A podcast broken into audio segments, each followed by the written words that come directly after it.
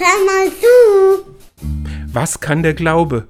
Die Frage kam mir, als ich mir den Film Respect ansah, der das Leben von Aretha Franklin nachzeichnet, die am 16. August 2018 verstorben ist. Man sieht eine junge Frau, die aus einem gläubigen Elternhaus kommt und auf der Suche ist nach ihrem Weg im Leben. Gospellieder bringen sie zur Musik. Für sie sind sie mehr als nur Songs, es sind Glaubensbekenntnisse. Risa passieren schicksalhafte Dinge. Sie erlebt Erfolg und persönliches Scheitern. Irgendwann ist sie ganz unten und erinnert sich daran, wo sie herkommt. Mit einem Gospelkonzert will sie neu beginnen.